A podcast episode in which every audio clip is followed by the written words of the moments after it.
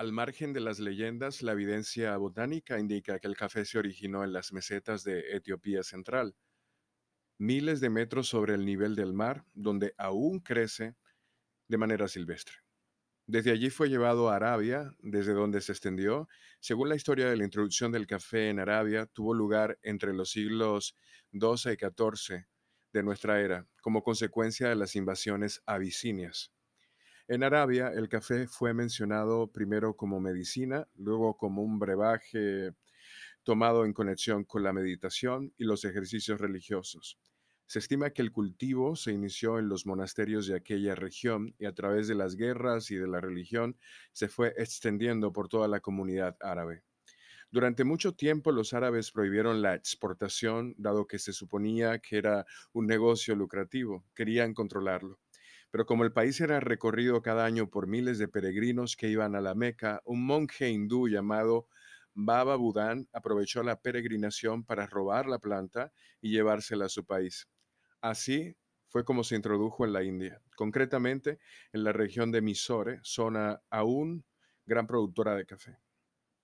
El consumo en Europa no comienza hasta bien entrado el siglo XVI en Italia, a través de Venecia y su relación con Constantinopla, aunque en un principio su utilización fue más terapéutica. Por otra parte, se tiene constancia que los holandeses en el siglo XVII importaron la planta a Ceilán, a la isla de Java y posteriormente a Europa.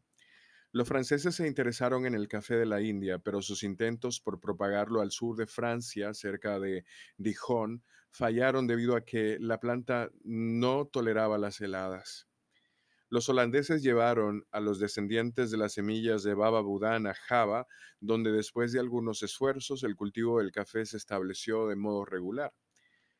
Una de las historias más extraordinarias está se relaciona con el rey Luis XIV de Francia en el 1715, que por su insaciable curiosidad y amor por la lujuria fue supuesto un ardiente bebedor de café.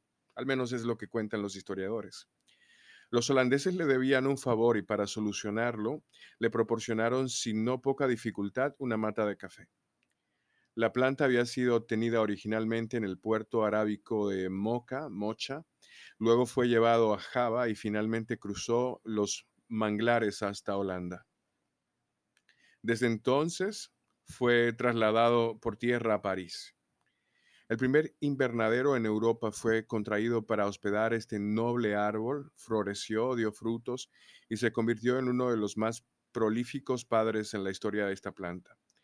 En los siglos XVI y XVII se establece el consumo del café en Europa, bien por los comerciantes holandeses, bien por la presencia de tropas turcas en las puertas de Viena. Son los franceses en el siglo XVIII los que hacen llegar el cafeto hasta las posesiones antillanas, desde donde se extendió por todo el continente americano. Pero esa historia ya ustedes la han escuchado.